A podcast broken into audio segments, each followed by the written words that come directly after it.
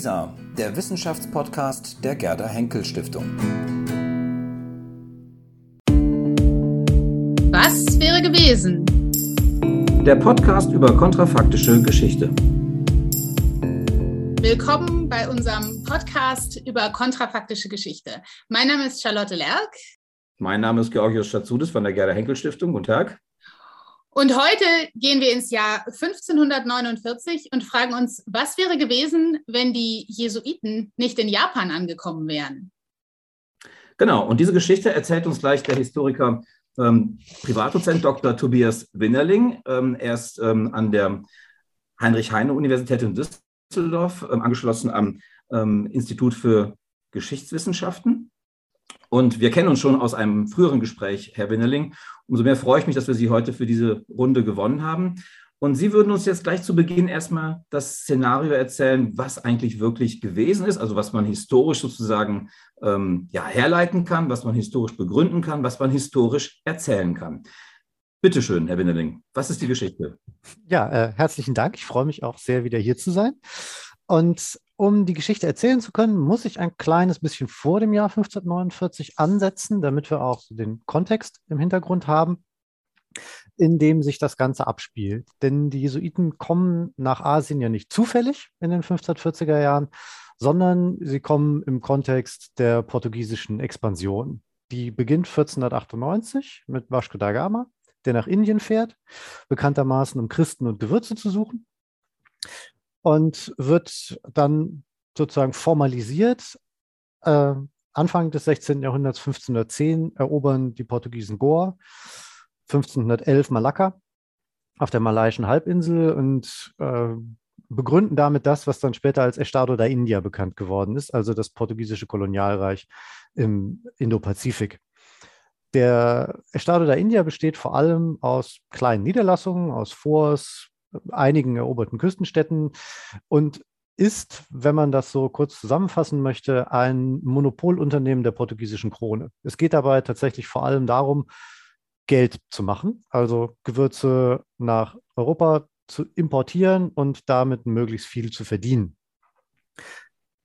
Der Nebeneffekt ist, dass damit auch eine gar nicht so unbeträchtliche eben koloniale Präsenz vor Ort aufgebaut wird. Das bedeutet, es sind Portugiesen vor Ort. Es sind auch dann in den äh, angrenzenden und später eroberten Gebieten Einheimische vor Ort. Und um die muss der portugiesische König, dem ja das ganze Unternehmen gehört, sich irgendwie kümmern, auch spirituell. Äh, da gibt es das sogenannte Padroado Real, das ist die Verpflichtung der portugiesischen Krone, sich um diese eroberten Gebiete eben spirituell zu kümmern die äh, begründet sich auf päpstlichen Bullen, die noch im Kontext der portugiesischen Expansion nach Nordafrika ausgestellt worden sind im 15. Jahrhundert. Und erlauben es letztendlich dem äh, König von Portugal mit den eroberten Gebieten zu machen, was er will, wenn er dafür sorgt, dass die Bewohner christianisiert werden. Und das und die Seelsorge für die Portugiesen vor Ort sind eben zwei Anreize dafür, dafür zu sorgen, dass das auch passiert. Und in den 1540er Jahren ist es jetzt so, genauer gesagt in den 1530er Jahren, 1540 geht es los, dass der äh, König von Portugal mit den Missionsorden, die bislang vor Ort sind, vor allem Franziskaner und Dominikaner, nicht so wirklich zufrieden ist. Und er hofft sich von der gerade 1539 neu gegründeten Gesellschaft Jesu, 1540 päpstlich anerkannt, dass dieser neue Orden jetzt sozusagen ein bisschen frischen Wind da reinbringen könnte.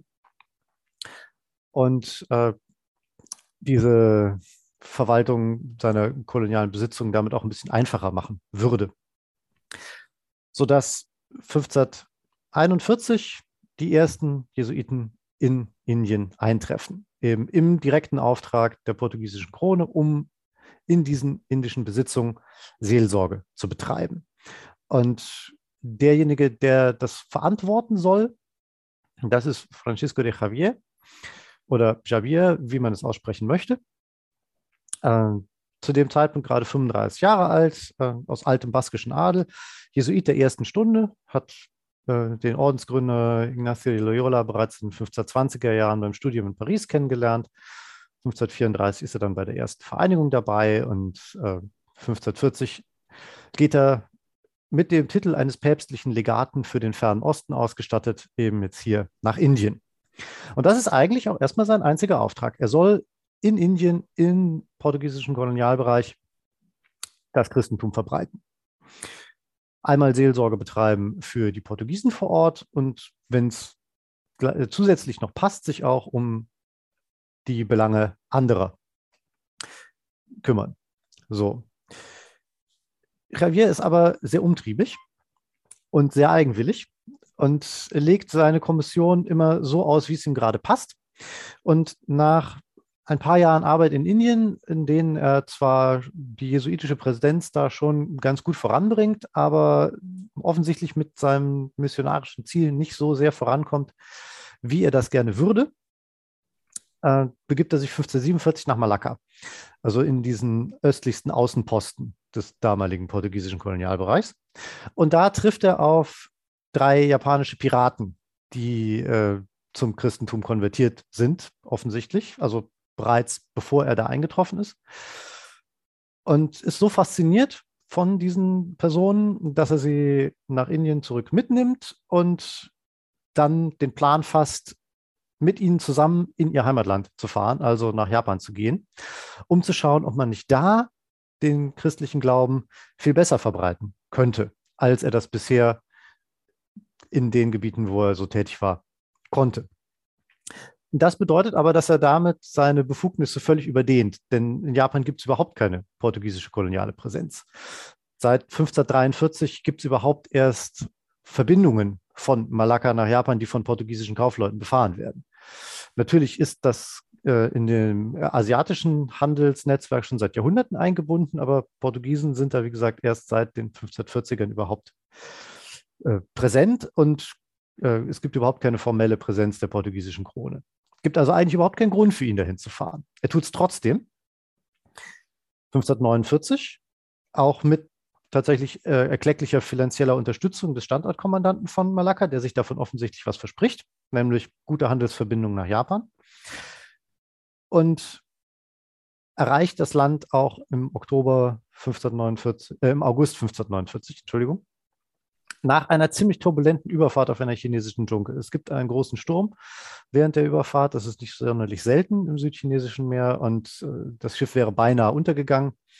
Man hat ihn auch äh, vermutet, dass diese fremden ausländischen merkwürdigen Priester an Bord schuld daran sein könnten und hatte sich zumindest das Javiers Bericht von der Reise schon gegen sie verschworen, sie über Bord zu werfen. Als das Wetter dann merkwürdigerweise wieder aufklarte, er führte das auf ihre Gebete zurück. In Japan bleibt Javier dann zwei Jahre und es gelingt ihm auch da eine Missionspräsenz aufzubauen, die vom Jesuitenorden dann weiterhin kontinuierlich betrieben wird.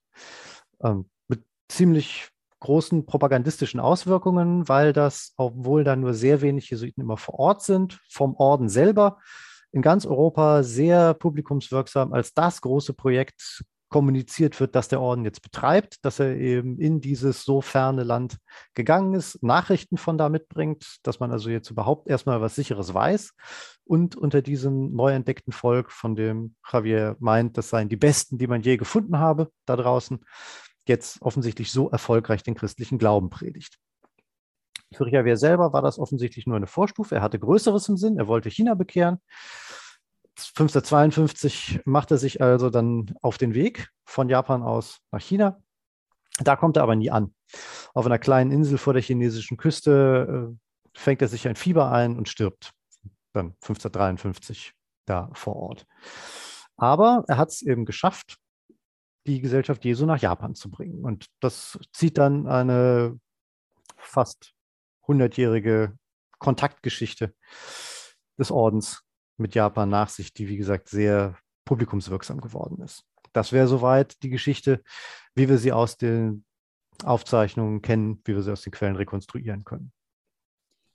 Ja, wunderbar, vielen Dank. Äh, jetzt haben wir schon gehört, also das äh, Schiff wäre beinahe untergegangen und er wäre beinahe über Bord gegangen. Also äh, was wäre denn gewesen, wenn er nicht angekommen wäre?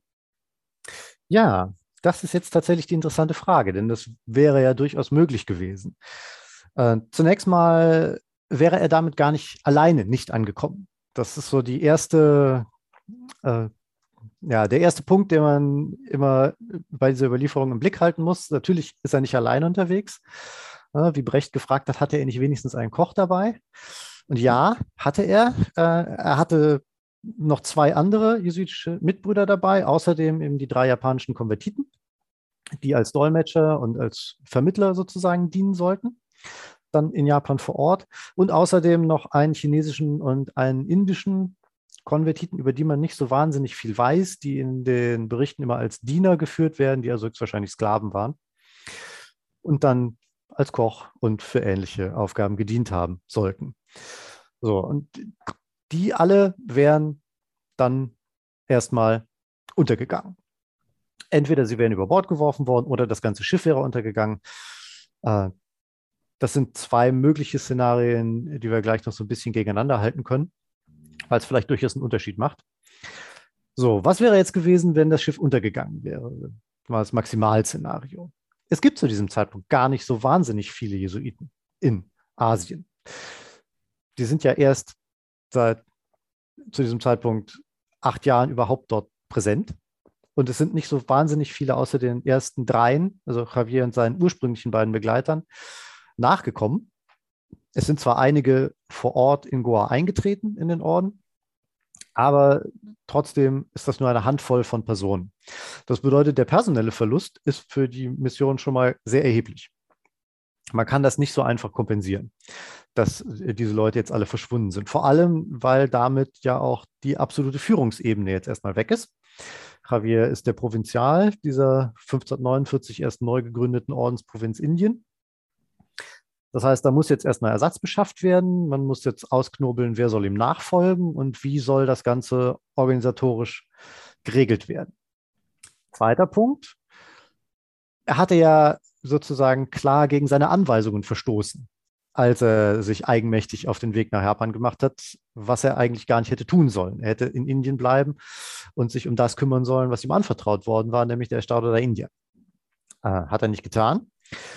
Und dann wäre die Frage, wie interpretiert man das? Ist das jetzt sozusagen die göttliche Strafe für dieses vorwitzige äh, Herauswagen? Oder ist das einfach ein göttliches Zeichen, dass hier sozusagen die Grenze ist, ne plus ultra, hier geht es nicht weiter? Oder äh, heißt das einfach nur, dass man es irgendwie nochmal versuchen müsste? Das wären ja so die drei Optionen, die jetzt im Raum stehen. Aber fest steht, erstmal ist er weg. Und man weiß auch dann erstmal ja nicht, was mit ihm passiert ist. Das wäre so das, das Nächste. Wenn das Schiff völlig untergeht und also erstmal keine Nachricht zurückkommt, dann gibt es keine Möglichkeit, auf die Schnelle herauszufinden, wo ist er überhaupt hin und was ist mit ihm passiert. In der realweltlichen Situation ist es so, dass Javier zwar 1549 in Japan ankommt, dass das seinem Orden und seinen Mitbrüdern damit der, dann auch der europäischen Welt, aber erst zwei Jahre später überhaupt bekannt wird, 1551, als er nämlich wieder nach Malakka zurückkommt, weil bis dahin überhaupt keine weiteren Schiffe mit portugiesischer Beteiligung nach Japan gefahren sind. Es gab also keine Möglichkeit, irgendwie Nachrichten äh, im Orden zu streuen.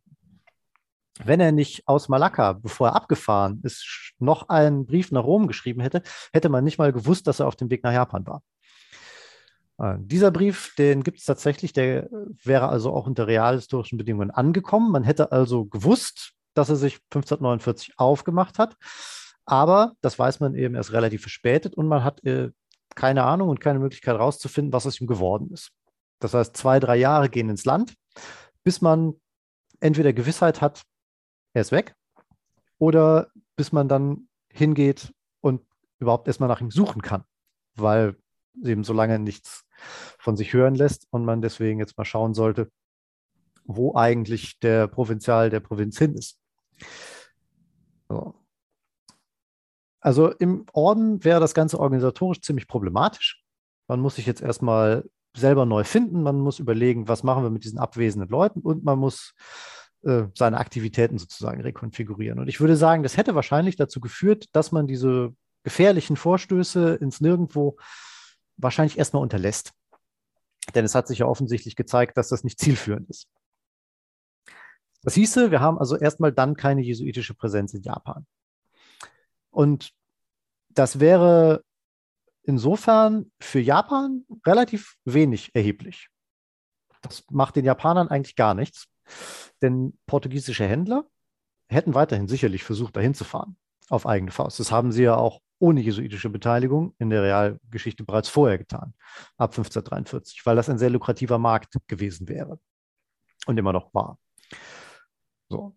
Die Japaner bekommen also das, was sie von den Portugiesen wollen, zeitgemäße europäische Feuerwaffen, äh, auch ohne die Jesuiten. Auf der anderen Seite wäre das allerdings deutlich stärker ins Kontor geschlagen, würde ich sagen, weil die Jesuiten eben dieses eine große Pfund, das sie ab so Mitte der 1550er Jahre in Europa so stark ausgeschlachtet hätten, äh, haben, dass sie nämlich eben diese Präsenz in Japan haben, dass sie da vor Ort sind und dass sie zeigen können, was sie da alles können, dass sie das nicht gehabt hätten. Und das war, das wissen wir aus vielen Untersuchungen, für sehr viele ein direkter Anreiz, in den Orden einzutreten und äh, sich eben den Jesuiten überhaupt anzuschließen. Das war auch für viele reiche Gönner eine willkommene Gelegenheit, an den Orden zu spenden oder äh, ihn zu protegieren. Und für die portugiesische Krone war das auch ein deutlicher Imagegewinn. Das wurde dann in den 1560ern relevant, als es darum ging, wie die Streitigkeiten zwischen Portugal und Spanien um Japan und die Philippinen, also um die Demarkierung der gemeinsamen Einflusssphären ausgetragen wurden. Da konnte man sich dann darauf einigen, dass die Portugiesen sozusagen Japan als Einflusssphäre behalten dürfen und die Spanier dafür die Philippinen bekommen, äh, obwohl das eigentlich mit der ursprünglich vorgesehenen Aufteilung der Welt zwischen beiden nicht gepasst hätte. Ähm, das wäre alles jetzt erstmal weggefallen. Und für den Orden wäre das zwar hinsichtlich Mitgliederverlust nicht so wahnsinnig schlimm gewesen.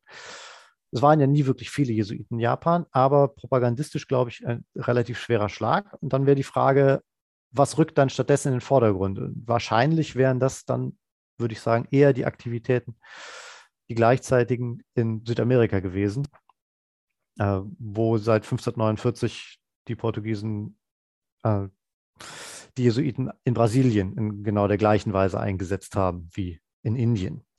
Äh, vielleicht hätte sich also die, sagen wir mal, Gesamtorientierung dieses Ordens etwas verschoben. Unwahrscheinlich wäre er einfach auf der europäischen Ebene nicht so prominent durchgestartet. Äh, würde ich jetzt einfach mal vermuten. Es hätte durchaus, glaube ich, so eine Anlaufverzögerung von einigen Jahren bis Jahrzehnten mit sich bringen können um äh, die Präsenz und das Prestige aufzubauen, das die Jesuiten eben genossen. Und es hätte deutlich weniger, sagen wir mal, wissenschaftlich belegbare Nachrichten aus Japan in Europa gegeben. Denn die kamen vor allem über den Orden. Die Kaufleute hatten kein Interesse daran, großartige Berichte über Japan zu schreiben, mit wenigen Ausnahmen. Aber die Jesuiten, sobald sie einmal da waren, und erkannt hatten, dass das publikumsträchtig ist, haben diese Berichte en masse produziert. Jedes Jahr die Jahresbriefe und dann noch diverse andere Beschreibungen und haben sich damit für mindestens 50 bis 60 Jahre realhistorisch gesehen das Kommunikationsmonopol über Japan für Europa sozusagen gesichert. Also alles, was man in Europa über Japan wusste, kam aus den jesuitischen Berichten. Der letzte Europäer, der vorher was Handfestes darüber geschrieben hatte, war Marco Polo gewesen. Und das war auch jetzt Hörensagen. Äh, und das hätte man jetzt erstmal alles nicht. Und dann ist die spannende Frage, hätte es Alternativen gegeben? Also äh, Japan ist ja damit nicht weg und die Handelsbeziehungen sind auch nicht weg. Äh, es hätte ja durchaus die Möglichkeit gegeben, dass auch andere noch hätten hinkommen können. Und dann kann man sich fragen, wer wäre das gewesen? Hätte es andere Möglichkeiten für die Jesuiten gegeben, vielleicht später nochmal hinzukommen? Hätte es sozusagen Ersatzpersonal gegeben, andere europäische Orden und wenn ja, welche? Und was hätte sich daraus möglicherweise dann entwickeln können? Also das wären so die Fragen, die man jetzt anschließen könnte an so ein Szenario. Ja, vielen Dank, Herr Binderling, ähm, für dieses, ähm, ja, wie ich finde, sehr facettenreiches Szenario mit ganz vielen Optionen, die Sie da sozusagen jetzt aufgemacht haben, die mich nochmal so ein bisschen darin bestärkt haben, diese kontrafaktische Methode doch auch mal hin und wieder anzuwenden. Ähm, ich musste übrigens gleich an ähm, eine Fernsehserie denken, vielleicht haben Sie die auch alle im Kopf gehabt, ähm, die ich zuletzt noch mal gesehen habe. Und zwar war das Shogun. Diese Serie mit Richard Chamberlain, glaube ich, als dem Engländer, der dann auch wieder nach Japan kommt. Die Portugiesen sind schon längst da, in äh, orange gekleidete ähm, Priester. Und ähm, ja, und sie haben maßgeblichen Einfluss. Das ist die Erzählung dort, die maß, maßgeblichen Einfluss auf die ähm, japanischen Granden vor Ort sozusagen, ähm, sind deren Berater, beeinflussen sie stark und spielen so ein doppeltes Spiel als Jesuiten. Das ist so die Erzählung, die man da so mitbekommt. Insofern hat mich schon überrascht, sozusagen, dass sie ähm, jetzt festgestellt haben, erstmal, dass ähm, der Wegfall der Jesuiten aus der japanischen Geschichte zu der Zeit für Japan selbst eher weniger Konsequenzen gehabt hätte, sondern sozusagen eher die Rückkopplung ist nach Europa zurück, eben sozusagen in die katholischen äh, Länder, in denen die Jesuiten eben dann sich nach und nach sozusagen da ähm, ihre, ähm, ja, ihren, den Boden sich so, so ein bisschen bereitet haben und ihren Einfluss ausgeübt haben. Das fand ich sehr interessant, das hatte ich irgendwie anders erwartet, aber das ist natürlich ähm, dann aus der, spezie aus der speziellen Perspektive eines Experten dann berichtet und das fand ich sehr, sehr interessant. Und insofern ähm, würde äh, meine erste Frage erstmal dahin gehen, ähm, äh, ist für Japan tatsächlich, oder anders gefragt, der europäische Einfluss auf Japan, auf die japanische äh, Geschichte, auch später sozusagen in, in der Folge frühe Neuzeit und die Moderne hinein, hat der mit den Jesuiten irgendwas zu tun oder würden Sie eher sagen, da hatten die Jesuiten wenig Einfluss drauf? Ja, äh, das hatten sie durchaus, das würde ich schon sagen. Allein schon dadurch, dass sie eben äh, diese christliche Mission betrieben haben und damit so einen zusätzlichen Faktor sozusagen ins Spiel gebracht haben in Japan. Und da muss man jetzt vielleicht zwei Ebenen auseinanderhalten. Die eine ist so, äh, wenn Sie so wollen, die realpolitische. Und da kann man feststellen, dass die Jesuiten versucht haben, in diesem Spiel mitzuspielen, durchaus. Und äh, dass sie das für eine Weile auch relativ erfolgreich getan haben, sagen wir mal so, in Anbetracht ihrer Möglichkeiten. Aber dass das für die gesamtjapanische Geschichte so eine relativ kleine äh, Episode ist. Und der Hintergrund ist folgender. Als die Jesuiten in Japan ankommen, 1549, befindet sich das Land noch in diesem sogenannten Sengoku, also der Zeit der streitenden Reiche. Äh, die japanische Zentralgewalt, das Shogunat, ist de facto ja, bankrott politisch gesehen, hat keine Macht mehr. Der Shogun Einflussfigur mächtiger Daimyo, also lokaler Adliger, Warlords könnte man vielleicht heute sagen, von denen jeder versucht, sich möglichst viel vom Land unter den Nagel zu reißen. Und äh, das, was dann später im 17. Jahrhundert passiert, die sogenannte Reichseinigung, das ist 1549 noch in weiter Ferne. Das heißt, wir haben so ein äh, Szenario, wo es verschiedene militärische Machtblöcke in Japan gibt, die alle gegeneinander stehen, die sich ständig irgendwie im Krieg miteinander befinden und wo jeder versucht, für sich das meiste rauszuholen. Und da, wo die Jesuiten jetzt ankommen, im Süden von Japan, auf Kyushu, da sind vor allem relativ kleine und relativ schwache äh, lokale Adlige vor Ort, weil das sozusagen das Armenhaus Japans ist in, in der Zeit, wenn Sie so wollen. Und die sind jetzt sehr erpicht darauf, erstmal äh, diese Handelsverbindungen nutzen zu können, die äh, durch die Portugiesen jetzt neu ermöglicht werden. Und äh, die sind auch deswegen dann erpicht darauf, sich mit den Jesuiten gut zu verstehen, weil sie feststellen, dass die Missionare bei den portugiesischen Händlern hohes Ansehen genießen, dass man über die also an diese Handelskontakte herankommt. Und dass man über diese Handelskontakte dann, das hatte ich ja vorhin schon gesagt, Waffentechnologie importieren kann, die besser ist als die einheimische japanische. Also portugiesische Kanonen und Akebusen, das ist vor allem das, worum es geht. Die will man haben. Um sich damit einen Vorteil zu verschaffen.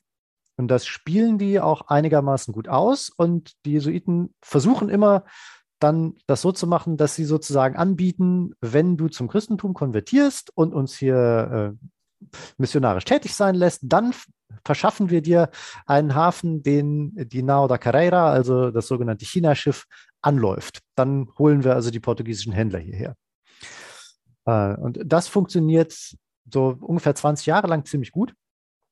Äh, danach haben die Japaner es geschafft, die portugiesische Waffentechnologie eigentlich zu kopieren. Die können das also dann selbst genauso gut produzieren und tun das auch in relativ großer Menge sodass sie auf diese Importe nicht mehr angewiesen sind. Äh, dass es aber trotzdem noch interessant ist, die wirtschaftlichen Verbindungen zu haben, vor allem nach China, die über diese portugiesischen Händler jetzt ermöglicht werden. So, und da machen die Jesuiten durchaus, was sie können und versuchen so ein bisschen das große Rad zu drehen äh, im Süden Japans. In Zentraljapan kommen sie damit nicht besonders weit. Äh, das bringt einfach unter den lokalen Verhältnissen gar nichts, obwohl sie es versuchen. Äh, aber da ist der Vorteil, den sie für ihre jeweiligen Ansprechpartner bieten können, nicht so groß. Und dann kommen wir sozusagen zum zweiten Aspekt, nämlich dem, ja, sagen wir mal, politisch-ideologischen äh, oder wie man das nennen möchte, dass sie jetzt erstmal diese fremde Glaubensrichtung nach Japan bringen, das Christentum. Das ist an sich erstmal nicht schlimm. Das finden die Japaner auch an sich nicht verwerflich. Das ist ihnen relativ bekannt, dass immer mal wieder aus China oder aus Korea äh, neue, vor allem buddhistische Strömungen einsickern und äh, dass man sich dann mit denen irgendwie herumschlagen muss. Das wird in dem Moment aber problematisch, als äh, die Jesuiten eben diese, versuchen, dieses politische Rad zu drehen und als das klar wird den äh, japanischen Entscheidungsträgern, wie das funktioniert. Ähm, weil sie da befürchten, wir haben hier so eine unerfreuliche Verquickung von geistlicher und weltlicher Macht, die eigentlich geschieden sein sollten. Und die parallelisieren das mit Phänomenen, die es im japanischen Buddhismus auch gibt, dass es nämlich einflussreiche große buddhistische Tempel gibt, die Söldnerarmeen unterhalten und teilweise ganze Provinzen kontrollieren in diesem Sengoku. Und äh, für jeden, der versuchen möchte, da jetzt irgendwie die Zentralgewalt wieder zu etablieren, ein ziemliches Hindernis darstellen, vor allem weil sie auf sehr treue, fanatisierte Anhänger zurückgreifen können, nämlich einfache Japaner, denen sie das Paradies versprechen können und die dafür dann äh, für sie zu den Waffen greifen. Und sie befürchten, die Jesuiten versuchen jetzt genau das Gleiche, nur mit ihrem neuen Glauben. Und dummerweise äh, geben ihnen die Jesuiten allen Anlass, das zu befürchten, weil sie sich genauso benehmen, als wäre das tatsächlich der Fall. Und bei manchen von ihnen muss man vermuten, dass sie das tatsächlich auch gedacht haben, also dass man das so machen könnte. Und damit dann eben irgendwann Japan christianisieren könnte auf Dauer. Äh, das stößt dann ziemlich übel auf und äh, da werden die sozusagen auch ein übergroßes Problem. Also die werden deutlich problematischer wahrgenommen, als sie es gemessen an ihrem realpolitischen Einfluss wirklich sind. Aber sie lassen sich dann sehr gut als Schreckgespenst benutzen und äh, geben für vor allem dann für diejenigen, die äh, wirklich dran gehen, Japan zu einigen, so ab den 1580er Jahren immer gute Vorlagen ab, um solche religiösen Bestrebungen insgesamt zu verbieten und äh, um die am Ende auch rauszuschmeißen. Also insofern haben sie schon einen Einfluss auch auf die gesamtjapanische äh, Politik gehabt. Es war nur nicht der, den sie gerne gehabt hätten. Und äh, stand eigentlich auch nicht in Proportion zu dem, was sie so an Konvertiten und tatsächlichem Einfluss hatten. Ähm. Das, das finde ich ja sehr, sehr spannend. Also einmal sieht man jetzt ja auch, wie eben das kontrafaktische Überlegen nochmal die Perspektive ganz ändert, weil man eben nicht mehr denkt, okay, was hat das jetzt für den, unbedingt für den Austausch, also da können wir ja auch gleich nochmal zu sprechen, aber was hat es im Grunde als, als Ereignis äh, in, der, in, der, in der Wahrnehmung für Auswirkungen? Also sowohl im japanischen Kontext dieses Schreckgespenst, als auch in dieses, dieses Prestigeunternehmen, was ich persönlich ganz spannend finde, weil man ja auch weiß, wie die Jesuiten dann später äh, zu so einem ganz zentralen Akteur äh, in allgemeinem Kolonialen äh, werden. Also ich kenne es eben aus, aus Nordamerika und Lateinamerika, aber äh, und äh, wenn, sie, wenn sie gar nicht diese, diese Macht gehabt hätten, dann wäre im Grunde die gesamte Kolonialgeschichte vielleicht auch ganz anders verlaufen. Man möchte natürlich nicht so weit und groß stapeln, aber, aber äh, mal sozusagen eine, eine äh, ja eine kontrafaktische Überlegung aus, aus dieser Perspektive raus zu, zu betrachten, was kann instrumentalisiert werden und was kann nicht instrumentalisiert werden. Äh, das finde ich auch nochmal sehr, sehr spannend und äh, gerade auch diese japanische äh, Perspektive da. Ich würde gerne nochmal auf einen Punkt eingehen, den Sie gerade auch kurz äh, schon ange, angeteased hatten. Ähm, was wären Alternativen gewesen? Wer wäre vielleicht auch eine Alternative gewesen? Also äh, die Jesuiten galten, das haben Sie ja so schön dargestellt, als, als sozusagen die, die Neuen, die da jetzt irgendwie äh, frischen Wind bringen sollten. Wenn die jetzt sozusagen, äh, wenn man es mal explizit ausdrückt, versagt hätten, wäre dann wieder einer der anderen Orden äh, ähm, ins, ins Spiel gekommen oder hätte es dann ganz anders laufen können? Ja, äh, auf jeden Fall, würde ich sagen, hätte es. Äh, die anderen Orden wären auf jeden Fall interessiert gewesen und auch bereit gewesen. Äh, und da gibt es vor allem sozusagen die äh, ewigen Konkurrenten der Jesuiten, die Franziskaner, die als erste äh, sozusagen bereitgestanden hätten.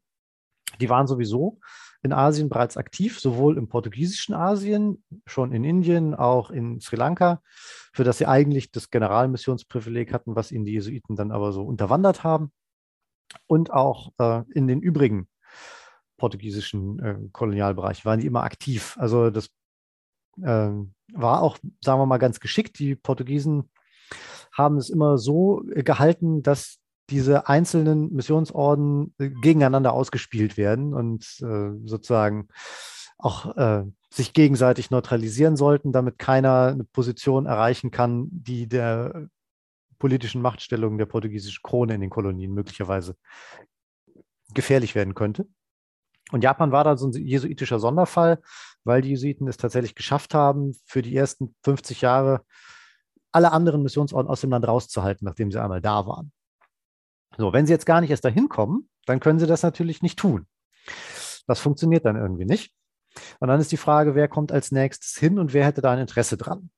Und zumindest von den Franziskanern weiß man, dass sie es auch realhistorisch immer wieder versucht haben. Aber äh, interessanterweise eben nicht die portugiesischen Franziskaner, sondern die spanischen. Äh, über den Umweg über die Philippinen. Realhistorisch dann etwas später, weil die, Portugies äh, die Philippinen zwar 1543 schon äh, sozusagen beansprucht werden, indem sie den Namen bekommen und Philipp II. sozusagen gewidmet werden, aber da gibt es noch, das ist nur eine Flagge, äh, die da irgendwo mal an der Küste weht. Da gibt es keine portugiesische Präsenz. Die kommt erst 1565. Da gibt es eine massive Invasion auf äh, den Philippinen. 1571 wird dann Manila erobert und zur kolonialen Hauptstadt umgewidmet und so ab 1570, 71 ist die spanische Präsenz in der Region einigermaßen stabilisiert. Und bereits mit dieser ersten Invasionsflotte kommen eben auch die Franziskaner und die Augustiner auf die Philippinen. Und beide sind missionarisch auch immer sehr aktiv gewesen. Und vor allem die Franziskaner versuchen relativ schnell von den Philippinen aus nach Japan zu kommen, wo es eben auch schon lange Verbindungen gibt. Also es gibt Handelsnetzwerke, eben auch schon vor der spanischen Eroberung, wo es so einen Dreieckshandel zwischen China, den Philippinen und Japan gibt. Also es gibt japanische Händler, es gibt eine relativ große japanische Präsenz, auch relativ schnell in Manila. Und von da aus gibt es also eine mögliche zweite Verbindung. Und die Franziskaner versuchen schon in den 1570er Jahren nach Japan reinzukommen, in den 1590er Jahren dann nochmal verstärkt. Ähm, das endet auch sehr ungut, weil sie sich da äh, auch als die, die Avantgarde der Kolonialmächte sozusagen gerieren, was den Japanern ziemlich sauer aufstößt. Ähm, aber die hätten auf jeden Fall das Motiv und die Möglichkeit gehabt, wenn wir jetzt mal in der Kriminallogik argumentieren wollen. Und das wären sozusagen die wahrscheinlichsten Kandidaten. Das Problem dabei ist, dass äh, die Missionsmethode, die denen vorschwebte, eine relativ andere war als die, die die Jesuiten betrieben haben und dass auch das Personal deutlich anders aufgestellt war, um es mal so zu sagen. Ähm, die Jesuiten haben sich dann ja immer sehr äh, darauf zurückgezogen, dass sie so die intellektuelle Elite repräsentieren und dass sie ihre Leute ganz besonders gut ausbilden und nur die Besten nach draußen schicken und nach Japan sowieso nur die allerbesten, weil man mit den Japanern sonst nicht diskutieren kann. Äh, das muss man auch so ein bisschen kritisch sehen. Äh, generell haben sie dann auch immer hingeschickt, wer überhaupt zur Hand war. Aber grundsätzlich kann man schon sagen, dass so ein bestimmter Menschenschlag für den Jesuitenorden also besonders attraktiv war und auch den Orden besonders attraktiv fand. Sodass dieser intellektuelle Austausch relativ gut funktioniert hat. Und darauf haben die Franziskaner eher weniger Wert gelegt, sagen wir es mal so. Da ging es vor allem um die Glaubenstreue und äh, auch um die Möglichkeit, sozusagen die breiten Bevölkerungsschichten zu evangelisieren. Da lag der Fokus auch äh, aus der Kolonialgeschichte, vor allem Nordamerika und Mittelamerika kennt man das dann relativ stark auf so den unteren Bevölkerungsklassen, die äh, die Jesuiten zwar auch bearbeitet haben, aber nie bearbeiten wollten. Äh, es war ihnen etwas unangenehm, dass sie da so ihre größten Erfolge hatten. Und äh, insofern könnte man sagen, wenn die Franziskaner nach Japan kommen, kann man sich fragen, ob der missionarische Erfolg der gleiche ist zahlenmäßig wahrscheinlich schon, wahrscheinlich sogar ein höherer, weil da eben dann von Anfang an deutlich stärker auf die Schichten gesetzt wird, die für so eine Botschaft deutlich empfänglicher sind, nämlich die einfachen Leute. Allerdings wäre dieser intellektuelle Austausch mit den oberen japanischen Schichten und dieses Vordringen in die Machtzentren, die politischen, wahrscheinlich nicht so einfach gewesen und möglicherweise gar nicht passiert. Ähm, also, dass für die franziskanische Mission das nicht so ein Aktivposten hätte sein können, denke ich, wie es für die jesuitische dann einer war. Stellt sich die Frage, ob die Jesuiten sozusagen noch eine zweite Chance gehabt hätten. Das wäre jetzt so die andere Alternative. Also gäbe es noch eine zweite Möglichkeit, hinzukommen. Ich würde gerne nochmal auf einen anderen Punkt nochmal zu sprechen kommen. Ähm, wenn wir nochmal, das ist ja sozusagen, was der kontrafaktisches Denken sozusagen im, im, im historischen Zusammenhang vielleicht mit sich bringt es regt das Denken einfach erstmal grundsätzlich an. Und das habe ich gemerkt, als Sie sozusagen Ihre ähm, Erzählung entfaltet haben. Sie haben ja auch darüber gesprochen, was wäre gewesen, wenn, und dann sozusagen davon wiederum eine Ableitung, was wäre denn dann gewesen und so weiter und so fort. Und da fand ich eine sehr interessant, das war im Grunde die Frage, wenn jetzt sozusagen das Schiff untergegangen wäre, haben Sie ja ähm, äh, ähm, sozusagen gedacht, ähm, wäre die Nachricht irgendwann wahrscheinlich angekommen, dass Javier irgendwie umgekommen ist und dann möglicherweise auf seinem Weg nach Japan. Meine Frage wäre, wenn man das jetzt ein bisschen weiter denkt, also auch ein bisschen weiter gesponnen aus meiner Perspektive, ähm, was wäre gewesen, wenn sozusagen man einen Rachefeldzug dann vielleicht ähm, äh, unternommen hätte, um sozusagen Javier zu rächen? Man würde vielleicht vermuten, dass die Japaner ihn irgendwie haben das Schiff versenkt haben oder was auch immer. Ähm, wäre, und wir wissen ja von Japan, dass es ja eines der wenigen Länder sozusagen in Ostasien ist, das nicht kolonialisiert worden ist. Ähm, wäre sozusagen eine Strafexpedition denkbar gewesen, äh, um das mal weiter zu spinnen. Ähm, europäische Verbände, vielleicht sogar Koalition, katholische Koalition oder nur die Portugiesen, ähm, senden eine Expedition nach Japan aus, um sie zu bestrafen, dass sie eben einen der wichtigsten intellektuellen Köpfe der damaligen Zeit sozusagen äh, auf den Grund geschickt haben. Und ähm, wäre es denkbar sozusagen, warum ist sozusagen Japan eben nicht kolonialisiert worden. Ähm, spielt die Mission dafür auch eine Rolle, sozusagen, dass man es eben eher auf, ich sage jetzt mal in Anführungsstrichen, friedlichen äh, Mitteln ähm, das Land sozusagen europäisiert hat oder europäischen Einfluss dort ausgeübt hat und eben nicht mit Waffengewalt sozusagen dort ähm, einmarschiert ist und ähm, expandiert ist? Ja, äh, das ist eine interessante Überlegung und das zeigt, glaube ich, so ein, ein Problem, dass die, äh, mit dem sich kontrafaktische Geschichte immer rumschlagen muss, ähm, abgesehen von den ganzen Abweichungen und den Wahrscheinlichkeitsrechnungen, die damit verbunden sein müssten, äh, ist der sogenannte Hindsight-Bias. Also äh, wie das im Englischen so schön heißt, Overconfidence in Predicting the Past. Also dass man aus dem, was wir wissen, ableitet, dass die Wahrscheinlichkeit, dass es so kommen musste, relativ hoch gewesen ist. Und äh, das müsste man wahrscheinlich hm, bei Ihrer Einschätzung von Javier ansetzen. Denn klar, das ist aus der heutigen Perspektive völlig nachvollziehbar. Immerhin ist er der Schutzheilige der Mission, ist dann ja relativ schnell heilig gesprochen worden nach seinem Tod äh, auf dieser kleinen Insel vor China, als erster jesuitischer Heiliger überhaupt. Und äh, der Orden hat dann wirklich einen sehr, sehr großen Aktivposten aus ihm gemacht. Aber äh, zu dem Zeitpunkt, als er da von Malakka aufbricht, ist er ja erstmal nur einer von, wie gesagt, dieser Handvoll von Jesuiten, die da für den portugiesischen König arbeiten. Der Orden ist noch ziemlich neu, er ist noch lange nicht so groß, wie er später mal werden wird. Ähm, so dass der, ja, der Javier ist ein, eigentlich erstmal ein relativ kleiner Fisch. Äh, in dem Moment. Das kann man auch daran sehen, ne, der Standortkommandant von Melaka, äh, der ihn da verabschiedet, der gibt ihm zwar Geld mit, äh, beziehungsweise, um genau zu sein, er gibt ihm Pfeffer mit, Pfeffer im Wert von 3000 Cruzados, den er dann in Japan verkaufen soll, um seine Mission zu finanzieren. Das funktioniert auch ziemlich gut. Aber sonst halt nichts.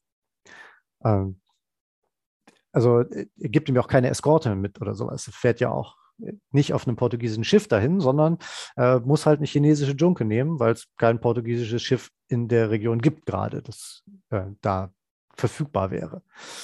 Und äh, was Ähnliches hatte Javier schon 1547 in Malakka selber erlebt. Es gab während der Zeit, in der er da war, einen Angriff von malaiischen äh, von der malaiischen Koalition gegen die Stadt, um sie sozusagen wieder zurückzuerobern oder um die Portugiesen rauszuschmeißen.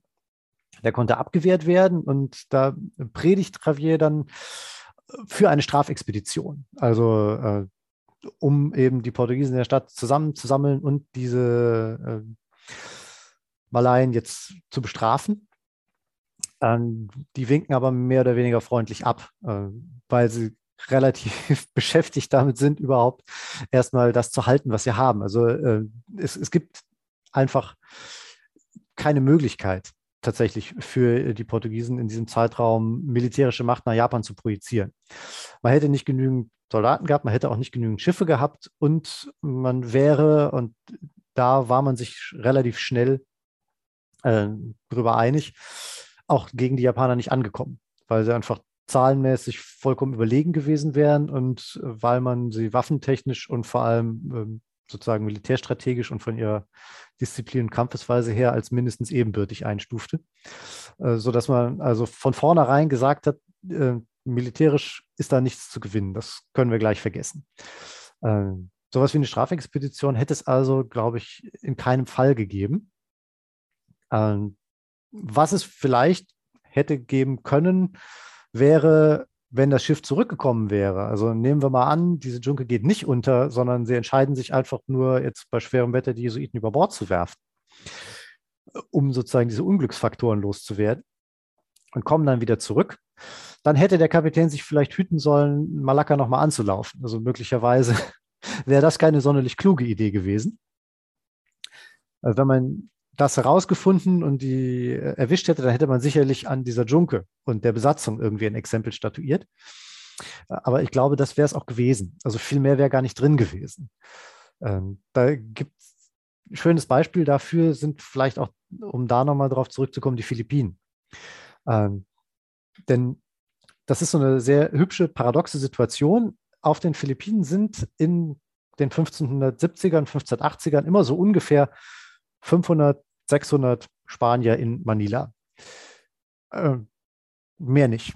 Das sind die spanischen Einwohner, der Gouverneur, die Soldaten. Der Rest sind angeworbene Söldner aus der Region und dann eben Chinesen und Japaner und andere, die sich da niederlassen. Und die japanische Community in Manila ist zu diesem Zeitpunkt auch ungefähr so 500, 600 Personen stark. Ähm, was bei den Spaniern auf den Philippinen immer die Angst hervorruft, was machen wir eigentlich, wenn die Japaner sich überlegen, hier einzufallen? Und die Gouverneure der Philippinen haben davor furchtbare Angst. Die wissen nämlich, dass wenn äh, die Japaner sich das auf einer größeren Skala sozusagen überlegen würden, dass sie da wenig gegen tun könnten.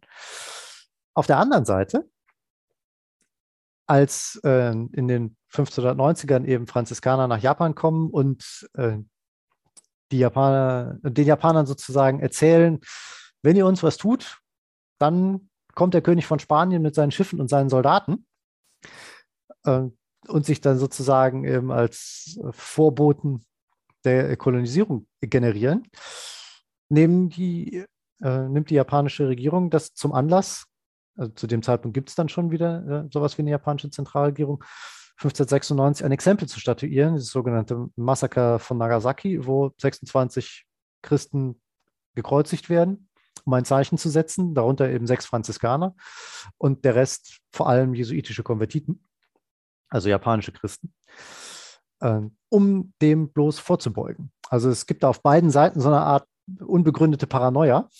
Die andere Seite könnte, wenn man nicht aufpasst, äh, einen aus diesen Positionen rauswerfen, aus denen man da gerade sitzt. Deswegen ist da militärisch, glaube ich, tatsächlich wenig zu holen. Aber ähm, das war das, was, äh, worauf Frau Lerck halt hingewiesen hat, äh, dieser Gedanke, dass über die Mission dass sie sozusagen als fünfte Kolonne des Kolonialismus fungiert. Der ist tatsächlich beständig lebendig und äh, man muss sagen, das spanische und portugiesische Vorgehen äh, zeigt halt auch, dass das völlig begründet ist als Angst. Also ähm, da, wo die Missionare hinkommen, da kommen üblicherweise dann irgendwann auch die Konquistadoren nach, wenn es denn möglich ist. Ähm, so. Ja, also das, äh, das war jetzt auch nochmal eine äh, interessante, interessante äh, Überlegung, weil es auch nochmal gezeigt hat, wie verschiedene Methodiken der, der Geschichte in der kontrafaktischen eigentlich zu tra zum Tragen kommen. Nämlich hier ja auch so der historische Vergleich so ein Stück weit. Das, Beispiel, das Beispiel der Philippinen einfach dann nochmal als, als Kontrastfolie also das, äh, das hat auch nochmal sehr schön diese, diese, diese Kombination äh, gezeigt, worum es uns ja auch immer ein bisschen gehen soll. Was sind die, die Chancen und auch ja die Grenzen äh, dieses, diese, dieser Überlegungen? Und äh, da, da hat das jetzt äh, ganz wunderbar funktioniert, würde ich geradezu sagen. Und äh, gleichzeitig noch wirklich viele, viele Details dann doch auch aus der Geschichte noch, ähm, die dazugekommen sind, dass, dass dass das im Grunde die Kontrafakt, der kontrafaktische Ausgangspunkt dann doch nochmal viel historische, äh, historisches Wissen äh, vermitteln kann. Genau.